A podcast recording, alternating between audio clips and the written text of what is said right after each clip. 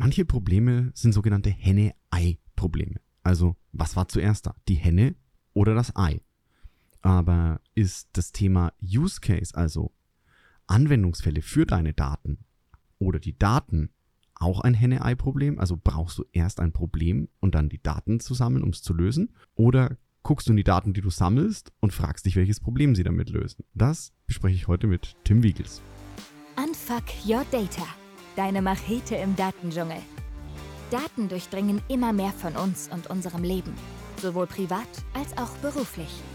Für Unternehmen werden sie vom Wettbewerbsvorteil zum Überlebensfaktor. Wer seine Daten nicht effektiv nutzt, geht unter.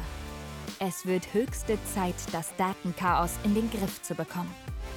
Bei Unfuck Your Data spricht Christian Krug jeden Donnerstag mit Datenprofis darüber, wie du Ordnung in das Datenchaos bringen kannst.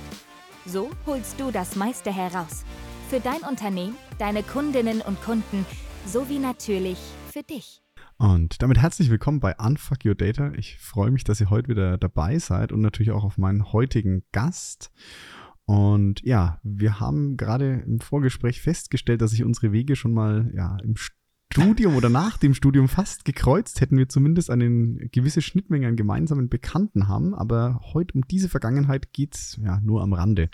Bei mir sitzt der liebe Tim Wiegels und ja, Tim, herzlich willkommen und stell dich doch so den Zuhörerinnen und Zuhörern mal kurz vor. Na aber klar, moin Christian und äh, schön, dass ich dabei sein darf.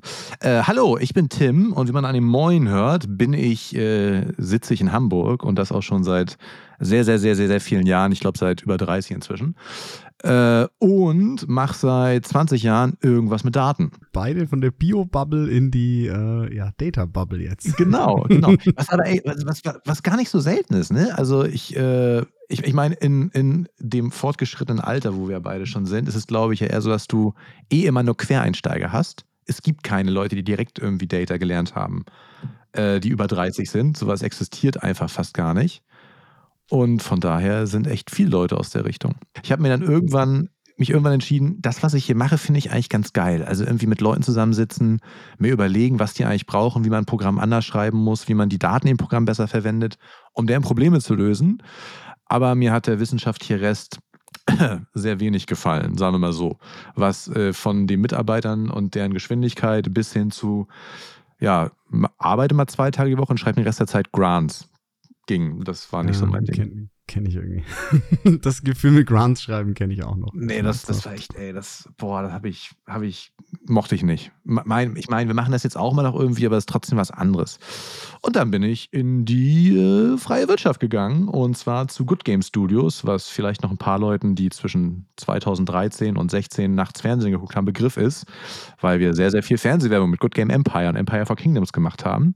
Und das war auch genau mein Job. Mein Job war, die TV Ads richtig zu tracken mit Heuristiken, mit irgendwelchen Modellen.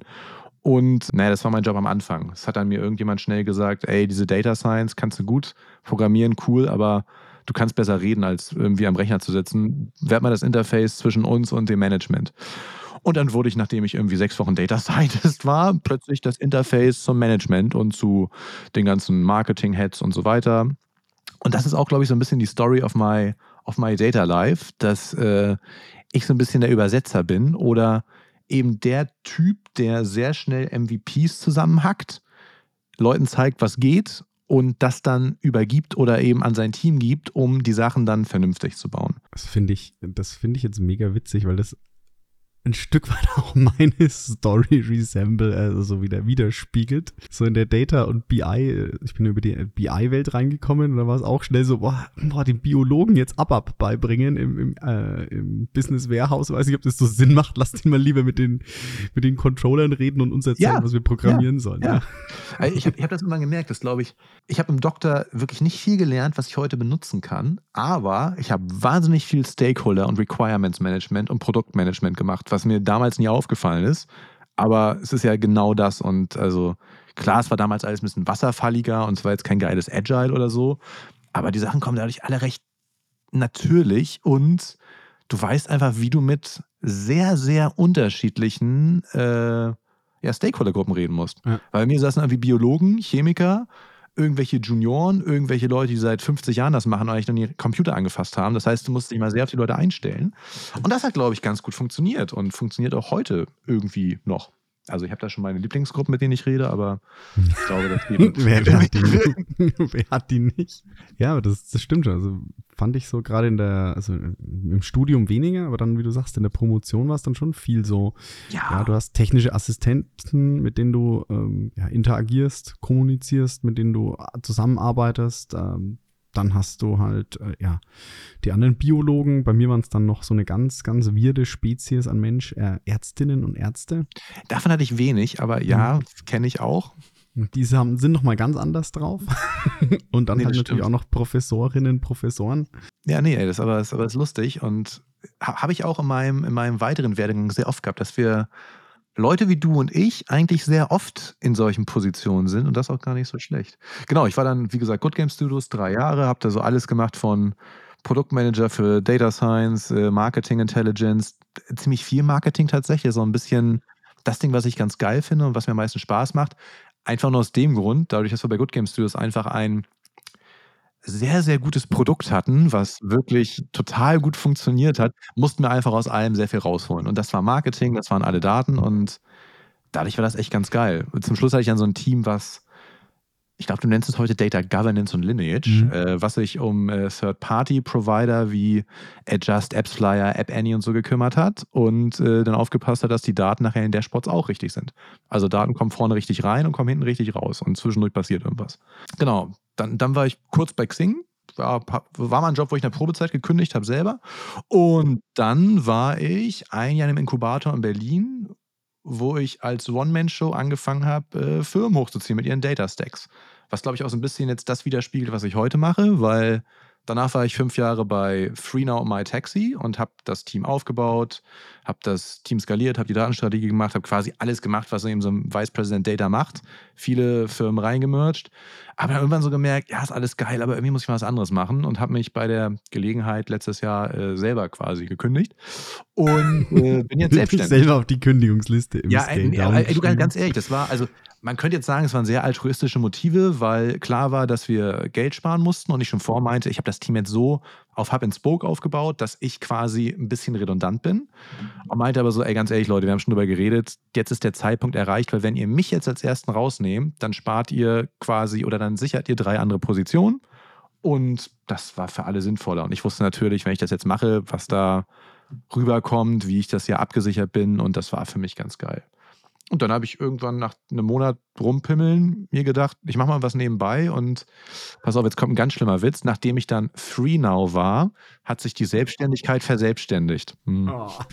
Oh, Schrecklich, ne? Aber die muss ich einfach mal bringen. Der ist so der blöd auf beiden okay. Seiten.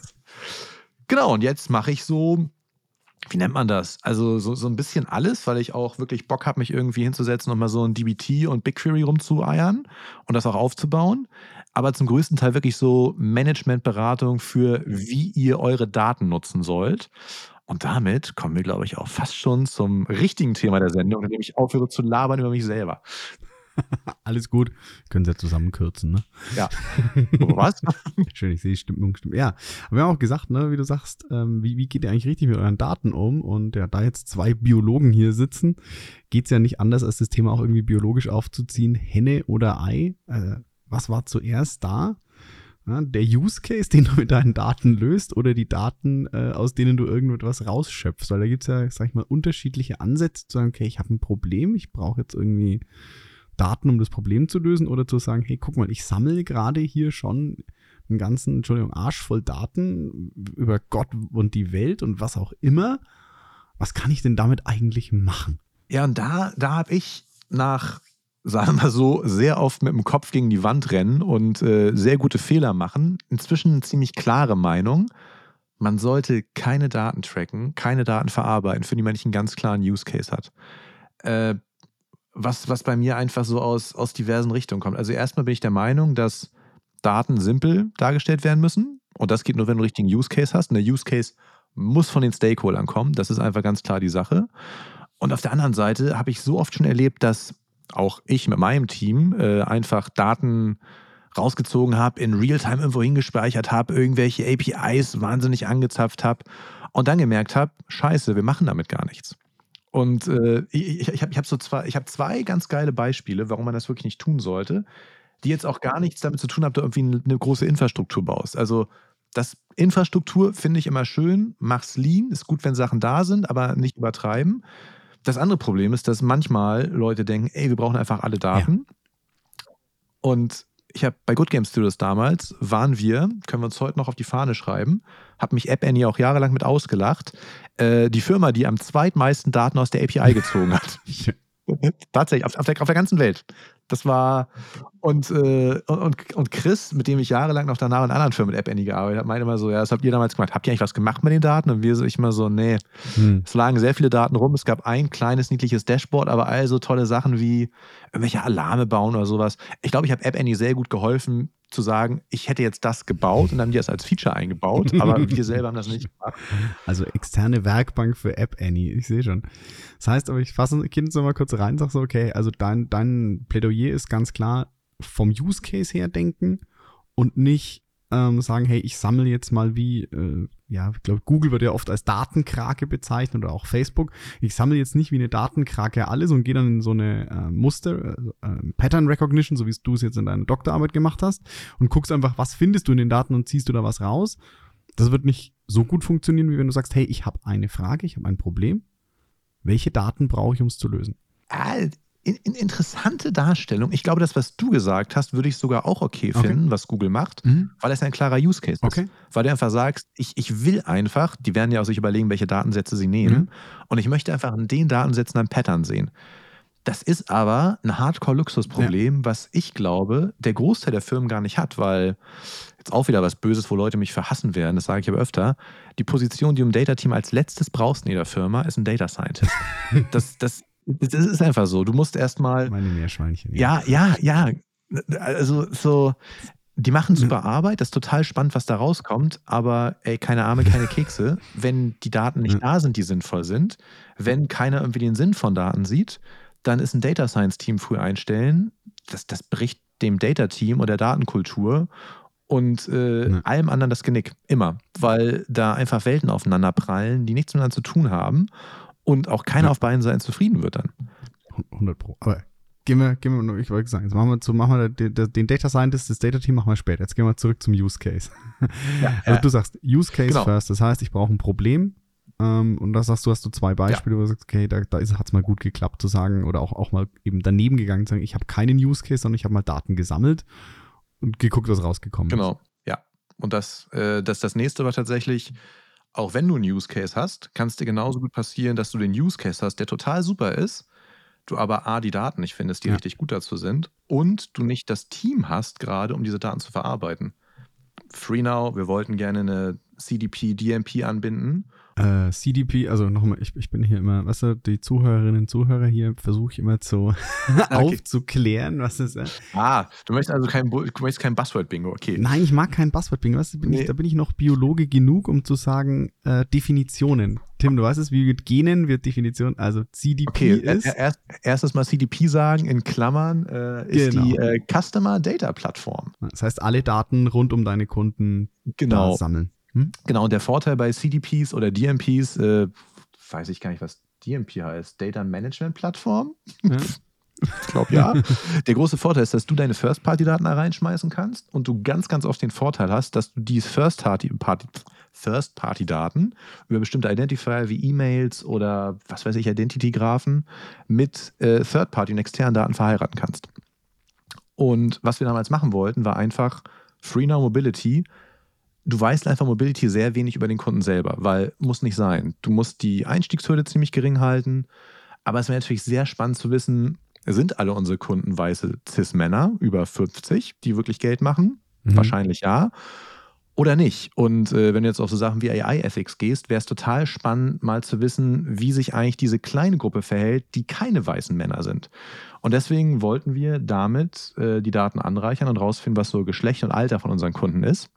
Weil sie es nicht eingeben mussten bei der, also jetzt mal ganz kurz, genau, FreeNow genau. ist so eine Mobilitäts-App, wo du sagst, da ist, äh, wenn ich es richtig verstanden habe, da ist Taxi, Bahn, also Verkehrsverbunde, ja. bis hin zu den E-Scootern kannst du alles damit buchen. Du gehst halt einfach, hast halt genau. eine App. E-Bikes, Carsharing.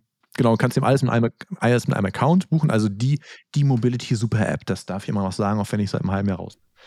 Und ja, das haben wir versucht, aber du musst sowas da nicht eingeben, weil es total egal, ob du Mann oder eine Frau bist, wenn du in ein Taxi einsteigst. Ne? Also das ja. brauchen wir jetzt für unser Business nicht. Ist natürlich spannend, um bessere Services für verschiedene ja. Usergruppen zu machen. Leider gab es die Daten nicht. Wir haben es nirgendwo geschafft, eine bessere Coverage als 30 Prozent rauszukriegen. Mhm. Und dann lagen die Daten da. Wir hatten aber einfach auch keine Zeit in Data Science oder in Analytics, uns mit den Daten zu beschäftigen, mhm. weil einfach viel zu viele andere Sachen da waren. Und da hast du dann so ein, so ein sehr schönes Datenpaket da liegen gehabt, was dich äh, einen sechsstelligen Betrag im Jahr kostet. hast einen guten Use Case dafür, aber hast keine Hände, um daran zu arbeiten. Also das, mhm. das ist ein bisschen die andere Richtung. Aber es ist so ein bisschen, ja, es ist Use Case, aber es ist auch, können wir das wirklich jetzt direkt benutzen? Und ist der Druck für den Use Case groß genug, dass die anderen Use Cases nicht so wichtig sind? Das heißt, du brauchst Use Cases das Problem, brauchst ein Problem. Use Case, wie du sagst, ne, ich, ich möchte halt wissen, kann ich für gewisse Zielgruppen besseres Angebot schaffen? Ja, genau. So. Dann musst du, sagst du irgendwann relativ schnell, okay, hey, ich krieg ja gar nicht raus, ob ich diese Zielgruppen habe. Also musst du den Use Case abhaken, weil du gemerkt hast, du kriegst die Daten dafür gar nicht her, um den effizient zu lösen, damit er noch und da kommen wir wieder an das, was die, ne, so mein Vorwurf immer an die Data-Teams und die Data-Jungs äh, und Mädels da draußen. Wir machen nicht Data um Data willen, sondern du musst ja, da irgendwie einen wirtschaftlichen ja, Effekt ja. erzielen. Ja? Ich ja, meine, ist natürlich, ich meine, ist natürlich total geil zu wissen, dass 30 Prozent deiner Nutzerinnen äh, tatsächlich Nutzerinnen sind und du 70 Prozent Männer hast. Aber wenn du halt nichts damit machst, dann ist es eigentlich auch vollkommen egal. Dann ist totaler, das ist totaler Quatsch, ne? Aber es ist echt witzig, dass du das genauso sagst, weil normalerweise würde man ja denken, wenn so Leute wie du und ich irgendwie so aus dem akademischen Umfeld kommen, dass wir auch totale Fans von Data um Data willen sind und gerne irgendwelche Modelle fahren und dann irgendwas fünf Jahre lang forschen. Aber nee, das ja. genau, das, das ist genau der falsche Weg. Das ist so, ja. ja. Das, das, muss ich sagen, das ist das, was mich auch an, an Akademia, also im Österreich ist es mehr verbreitet, in Deutschland, also im Universitätsbetrieb oder Forschungsbetrieb genervt ja. hat, dass du halt einfach jahrelang rumforschst und am Ende sagst, ja cool, ich habe jetzt 20 Wege rausgefunden, wie es halt nicht funktioniert und selbst wenn es funktioniert hätte, wird es keine Sau interessieren. Genau. cool, danke. Aber das, das, war tatsächlich auch was sogar schon zum Schluss bei Freenode, was mich gestört hat, weil es einfach alles so groß wurde mhm. und meine Aufgaben auch eher so in Konsolidieren und Performance und wirklich wenig sinnvolle Sachen machen abgedriftet mhm. sind. Und nee, muss ich auch sagen. Also ich merke das jetzt jeden Tag wieder, wenn ich mich irgendwie hinsetze, fünf Stunden an was arbeite und es kommt was bei raus, bin ich damit viel zufriedener, als wenn ich vorher acht Stunden Meetings gesessen habe. Mhm. Nein, falsch, zehn Stunden. Das müssen wir jetzt nicht irgendwie schön reden. Es waren immer zehn Stunden.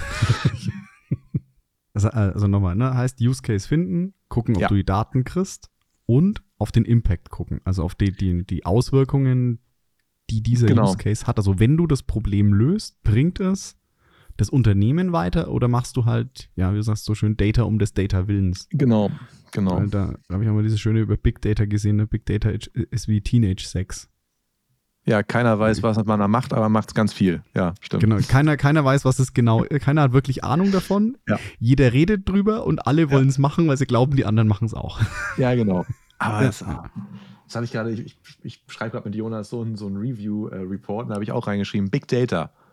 Ja, eigentlich viele Daten, aber hat keiner. Vielleicht sind es auch große Daten. Das weiß keiner genau. ja, da, da habe ich es zum ersten Mal gehört, diesen, diesen Teenage-Sex-Vergleich. Also ich finde immer so, bildliche Vergleiche immer gut, die, die, die helfen einfach. Vielleicht klaue ich das, du wirst es dann sehen, dann werde ich dich. Das ist äh, nicht, es ist nicht von mir tatsächlich. Ich kann es gerne auch, äh, jetzt muss ich mir wieder eine Notiz machen, ich werde es in die Show Notes hängen. Das heißt, du hast klare Meinung, Use Case first. Und was passiert jetzt, wenn ich jetzt, sage ich mal, nicht Use Case first denke? Wenn du sagst, ich gehe jetzt einfach mal rein und gucke, ich, ich sammle da so munter Daten, weil ich bin jetzt mal beispielsweise ja produzierendes Unternehmen, die Maschinen laufen und die schmeißen ja. jetzt ja jeden Tag Terabyte im Jahr irgendwie Pentabyte weiße Daten über Druck, Temperatur, Transportgeschwindigkeit, whatever im Alles. Sekundentakt irgendwo hin. Oder ich bin äh, Free Now und ja, meine Nutzerinnen loggen, Nutzerinnen, Nutzer loggen sich da regelmäßig ein. Ich track ja jedes Mal, wenn irgendeiner davon sich irgendwo einloggt und auch ja. wenn er nur nachguckt, ob er wohin ja, will und gar nichts bucht. Und dann? Äh, das läuft sogar, übrigens, da wird sogar in Realtime geguckt, ob sich Leute einloggen und ob genug äh, Fahrzeuge da sind. Dann gibt es ja dieses wunderschöne Search Pricing, was in Realtime den Preis anpasst. Ah. Das haben wir aufgebaut. Also, ja, das, das, das Ding ist, ich glaube, habe ich noch nie drüber nachgedacht, aber jetzt, wo du es sagst, für mich gefühlsmäßig ist das der Punkt, wo Data-Teams sinnlos wachsen. weil man irgendwie mal sagt, ja, ich habe jetzt noch die tolle Idee und dass man dafür jemanden einstellen, ich habe noch die tolle Idee, dass man dafür jemanden einstellen.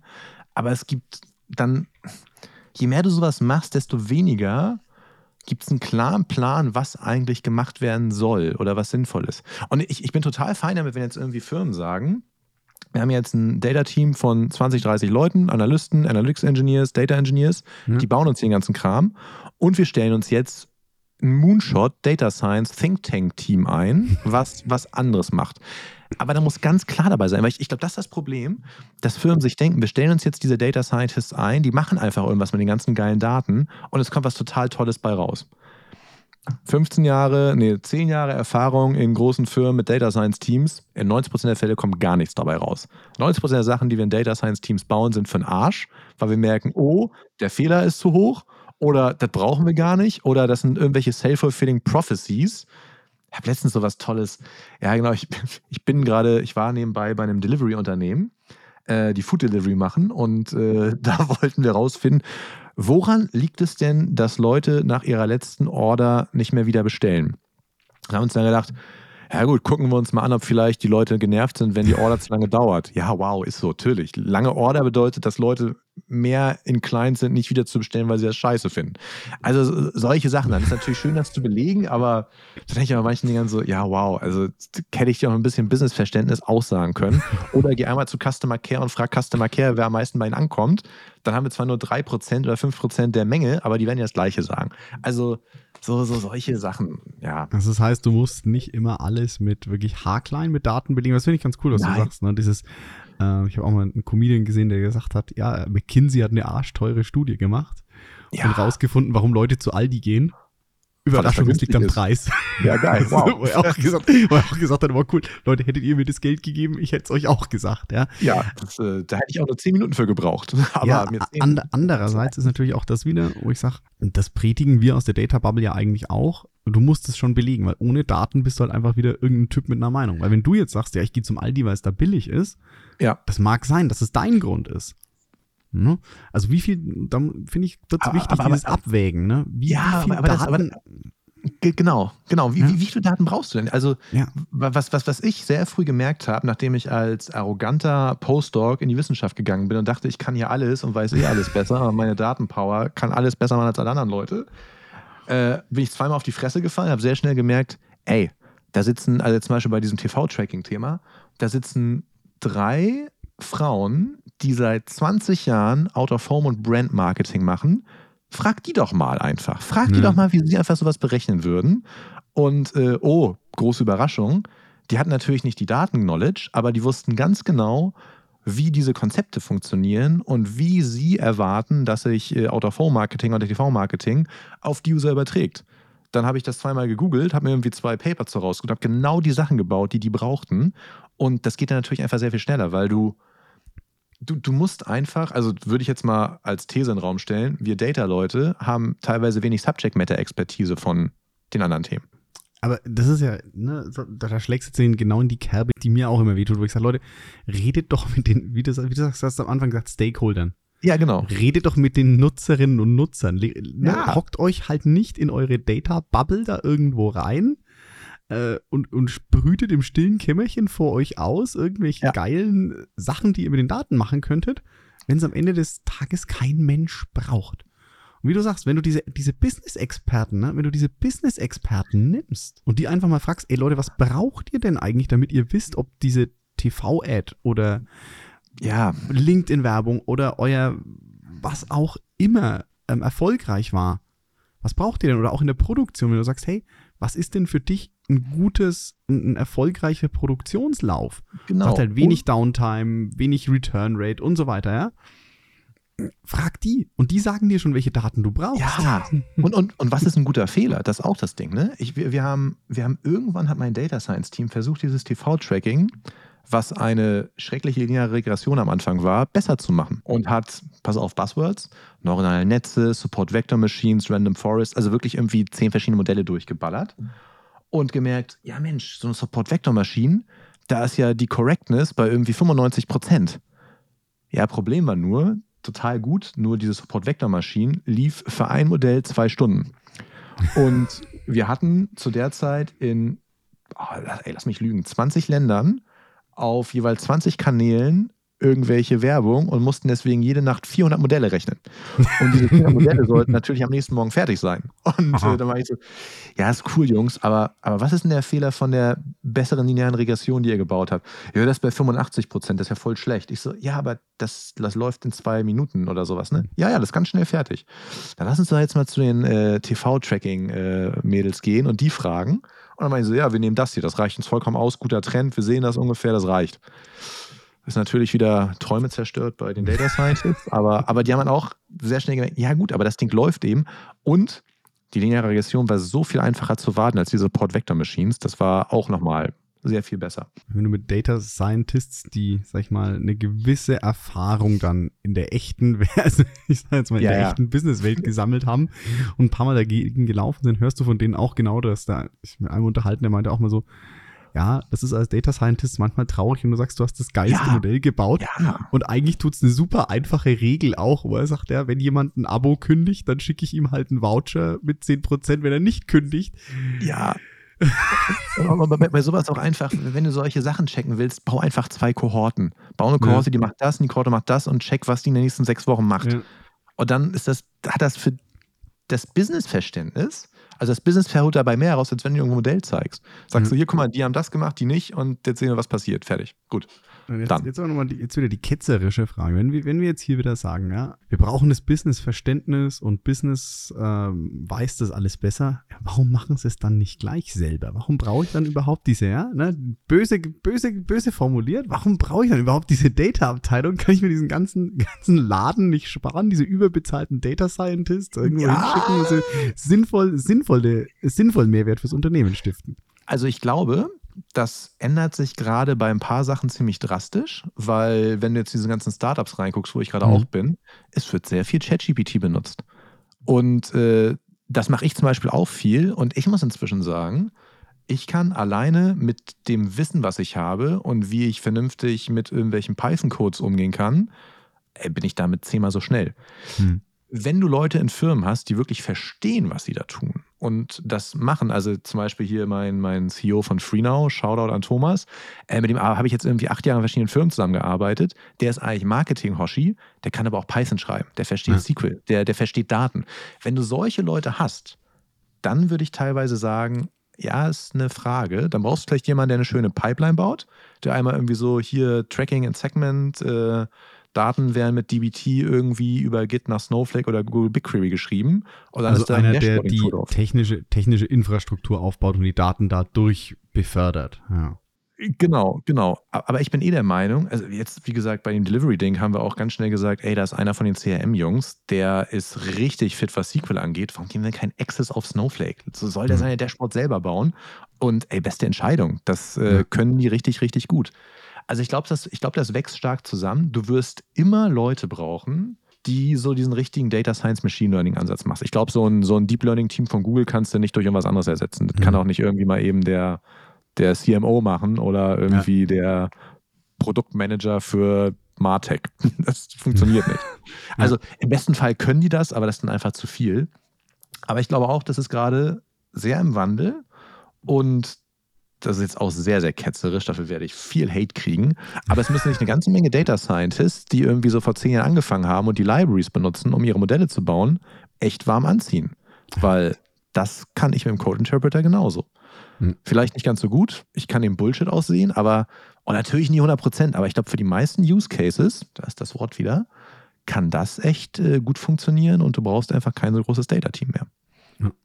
Ja, also ich glaube auch, so mein Eindruck ist, das wächst schon mehr zusammen und du brauchst ja. aber immer noch jemanden, der dieses, also gerade wenn du, ich, für mich ist das immer ein Kulturwandel, ein Change, ja, wenn, du, total. wenn du Leute eben hast in den Fachbereichen, die jahrelang jetzt mit, ich sag jetzt mal, mittlerweile bis, auch wieder böse, ein bisschen historischen Tools gearbeitet haben, halt dann in Excel irgendwas manuell runtergeladen und ihre ja. eigenen Mappen und Map, da hast du vielleicht noch Leute dabei, die sind schon echt sehr lange im Business und machen, drucken sich vielleicht noch aus und haken irgendwas ab oder wie auch immer. Und die an diese neuen Tools ranzuführen, wenn du das als Data-Bereich schaffst, ja. dass die Leute, die dieses Business-Verständnis haben, dann noch dieses Datenverständnis bekommen, also dass dann gar nicht mehr in so eine, ich nenne es jetzt mal, ähm, ja, Data Bau-Bastel-Welt gehst, sondern wirklich in eine Education, also in eine Erziehung, ja. in eine Weiterbildungs-, eine Lehrerrolle und die ganzen Fachbereiche weiterbildest, dann glaube ich, da holst du als Unternehmen noch richtig was raus. Ich glaube, das ist auch, da sehe ich auch ein bisschen als meine Aufgabe immer. Ob das jetzt irgendwie bei FreeNow als äh, Vice President Data war, da war es auf jeden Fall, dass ich die anderen Abteilungen anleiten musste mhm. und denen gleichzeitig Tools an die Hand geben, mit denen sie es machen wollen. So ein bisschen meine, meine Hassliebe mit Tableau, weil ich finde Tableau als Self-Service teilweise ein bisschen clunky. Und mhm. ich, ich würde auch sagen, sobald du jemanden findest, der seit 20 Jahren Excel arbeitet, wenn die Leute aber S-Verweise zwischen drei Tabellenblättern machen, hast du eigentlich schon Data-Analysten drin. Weil ob ich jetzt einen S-Verweis mache oder einen Join, ist jetzt auch egal. Also da, da ist meistens schon, die, die verstehen das, die wissen einfach nicht, was diese neuen Tools ihnen für wahnsinnige Vorteile bringen. Ja. Das, äh, das auf jeden Fall. Und jetzt auch, also ich weiß ich, nicht, wie es bei dir ist. So diese, ja, so. Du hast vorhin gesagt, dass so beim Data-Bereich oft die Hände gefehlt haben. Ähm, ich sehe das ganz oft in den Fachbereichen. So mein Eindruck, ja. die Leute haben gar nicht, von vielen, die sind zu beschäftigt, ja. damit diese alten Tools zu bedienen und haben dadurch keine Zeit, die Tools einzuführen, die ihnen aber im Nachhinein so viel Zeit und sparen würden. Das ist irgendwie, das finde ich, ist gerade so die ganz gefährliche Situation, wo wir sind, was, was viele aufhält. Das ist, glaube ich, so, dass, dass die digitale Transformation, die man immer noch äh, immer wieder sagen muss. Nee, aber, aber, aber auch sonst, also du siehst das auch in Startups, die wirklich sehr data-affin sind dass die Leute einfach so viel zu tun haben und dann ja. einfach nicht diesen Switch hinkriegen. Zum Beispiel ein Produktmanager, der muss sich eigentlich meiner Meinung nach selber an Mixpanel Amplitude setzen und daran arbeiten und dann meinetwegen auch daraus ein Dashboard bauen. Es sollte eigentlich nicht so sein, das habe ich in sehr vielen Filmen schon gesehen, dass die Produktmanager äh, einen Produktanalysten brauchen, um denen die Features zu erklären, wie die laufen. Das, sorry, das, ist Quatsch. Also, ja. und das ist ja auch alleine, ist, glaube ich, auch mal mein Problem ganz viel. Weiß nicht, ob das bei dir auch so ist, aber alleine dieses jemandem erklären, was ich da einfach gerade machen will, dauert ja schon viel länger, als mal eben schnell das Dashboard selber zusammenzuhacken. Bei manchen Leuten ja, aber das Problem ist immer, ich sage immer, das ist immer, wenn du es machst, dann nicht, ja, boah, das Wort ist auch so verbraucht nachhaltig. Also nee, ich, ja, jemandem das beibringen, jemandem das beibringen ist so eine, so eine Investition. Wenn ich jetzt sage, okay, hey, das, was der Tim, ich nehme es auch natürlich als Beispiel, wenn ich sage, Tim braucht ja. ein Dashboard, Christian baut das Dashboard. Wenn ich sage, Tim braucht das Dashboard und ich kann es ihm jetzt entweder in zehn Minuten selber bauen oder ich kann es ihm in anderthalb Stunden erklären, wie er es baut, ja. dann ist es eine Investition. Das habe ich in zehn Minuten selber gebaut. Das Problem ist, nächste Woche kommt Tim wieder. Und stellt mir Fragen zu dem Dashboard genau. und irgendwelche anderen Oder braucht ein neues Dashboard. Ja, genau. Braucht das erklärt, braucht ein neues Dashboard, ja. Und irgendwann läppert sich das hoch. Da bin ich dann so, wo ich sage, okay, das ist halt einmal ein Initial-Invest, den ich gehen muss. Aber für den ist halt ganz oft ja. die Kapazität bei den Leuten nicht da. Und das ist das, wo, wo ich dann echt oh, traurig oder wütend schon werde, wenn Leute halt mit den alten Sachen so beschäftigt sind, die eigentlich ja. das gerne wollen würden. Und dann sagt man oft, gerade älteren Mitarbeitenden ja nach, die haben keinen Bock mehr. Ich sehe das ganz oft anders. Die hätten Bock, die hätten, die hätten Lust. Bock, aber die, die brauchen einfach den, den Freiraum. Und, ja. und du, du hast gerade noch was gesagt, wo, wo bei mir so die Galle hochkommt ein bisschen. Jede Woche ein neues Dashboard. Nein, nein. Es muss ein Dashboard geben, was dir diese ganzen Probleme erklärt. Auch, auch für einen Produktmanager. Da wird dann das Event reingefiedert, du hast dann Filter drin. Aber immer dieses, da, genau, das, das war, warum ich drüber geredet. Ich finde auch für die Use Cases, was davor noch passieren muss, bevor du Use Cases baust, ist dir in deiner Firma überlegen, was eigentlich deine North Star KPIs sind. Was sind die fünf KPIs, die alle verstehen müssen und ja. die eigentlich alles erklären? Und das ist jetzt ganz dumm, das ist meistens Revenue, Orders mhm. oder Subscriptions und aktive ja. User. Wenn du die drei Dinge irgendwie einmal klar hast und Leute verstehen, was das bedeutet, kannst du damit alles erklären, was im Business passiert eigentlich oder zumindest als Proxy und du siehst auch alle Probleme. Das, und dann brauchst du keine 20 Dashboards jede Woche. Brauchst du ein Dashboard, wo das drauf ist und dann baust du einen neuen Filter ein. Also ich glaube, es gibt halt auch noch, ja, je nachdem, was das Unternehmen ist, also hast du noch ein paar, klar, Revenue und dann ja. so Orders oder Subscriptions in, das ist, das ist immer eine. Ich finde, ganz oft sind da noch so interne, also ein paar interne KPIs wie ähm, was wie Fluktuation oder sowas, finde ich, gibt auch immer noch einen, einen ja, oder, oder, ja. oder Stock, Stock-Level Stock, ja. von verschiedenen genau. Produkten, ja, klar. Also ich weiß zum Beispiel, die, das war ja öffentlich die Zeppelin-Gruppe, die Baumaschinen, bei denen mhm. war Eigenkündigerquote eine der zentralen fünf KPIs.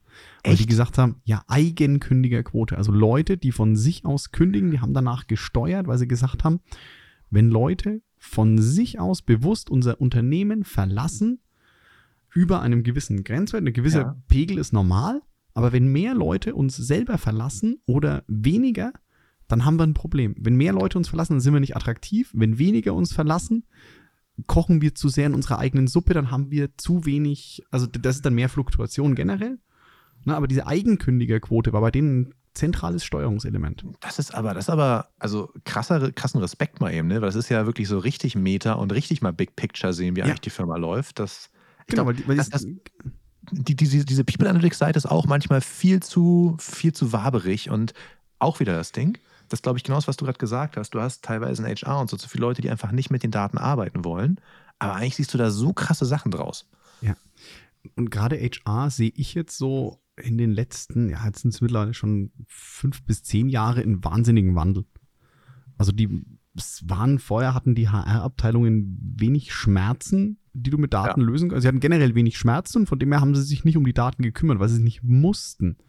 Aber jetzt gerade im Moment wächst einfach der Druck auf diesen, auf diese ähm, HR oder jetzt viele People and Culture Abteilungen, Ja. ähm, die einfach jetzt auch merken, boah, ich kann ja mit diesen Daten wirklich was machen. Warum ist denn, warum habe ich so wenig Bewerbungen? Und da habe ich Ja. dieses geile Statement gelesen neulich, eigentlich sollte sich jeder CEO einmal im Jahr selber bei seiner Firma bewerben Ja, und äh, einfach mal gucken, wie dieser Prozess ist. Schöne Antwort von einem Bekannten von mir, der meinte, ja, habe ich gemacht.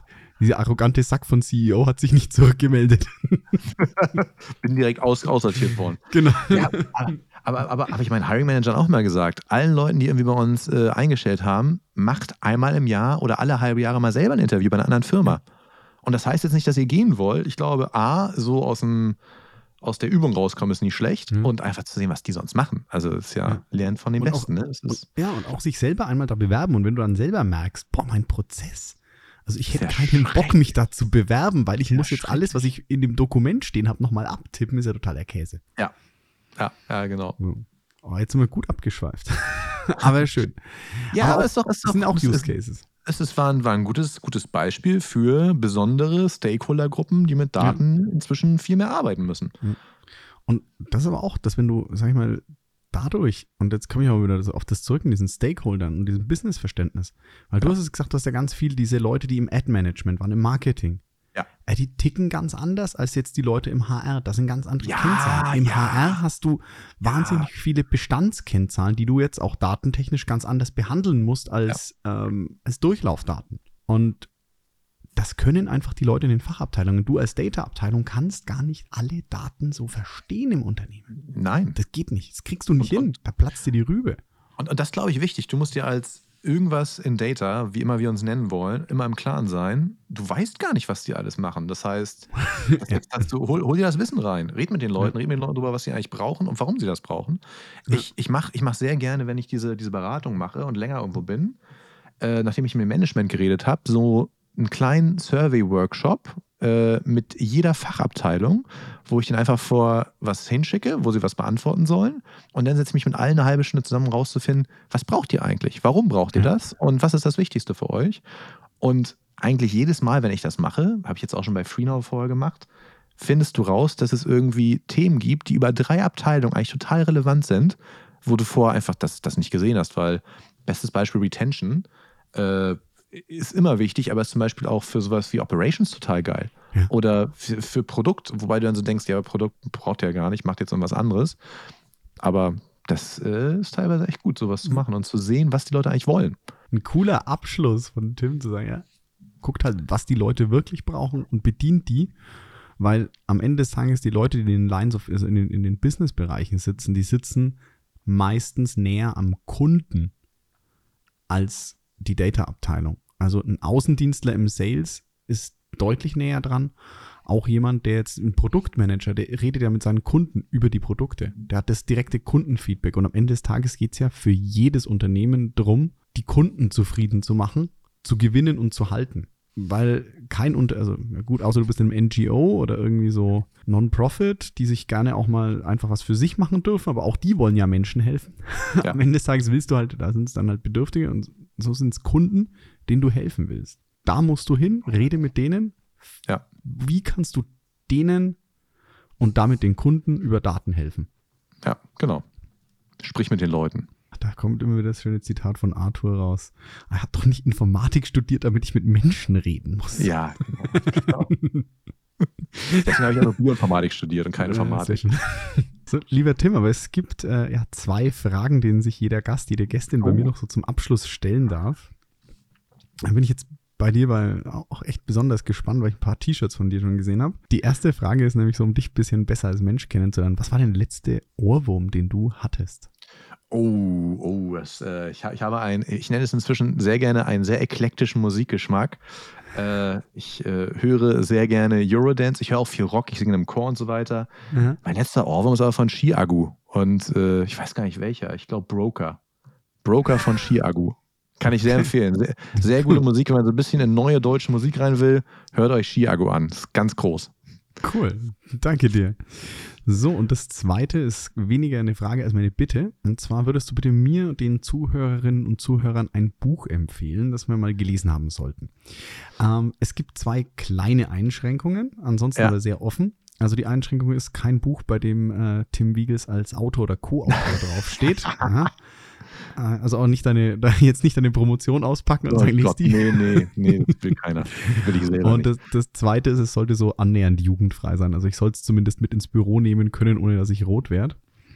Ansonsten Okay. darfst du aber tatsächlich von Graphic Novel über Roman, Sachbuch bis hin zu wirklich auch Data Science Büchern. Oh, das ist, das ist, das ist echt schwer. Also, ich habe tatsächlich so ein Ding, was ich jedem empfehlen würde, der Führung macht. Warte mal kurz, ich habe das, glaube ich, sogar hinter mir.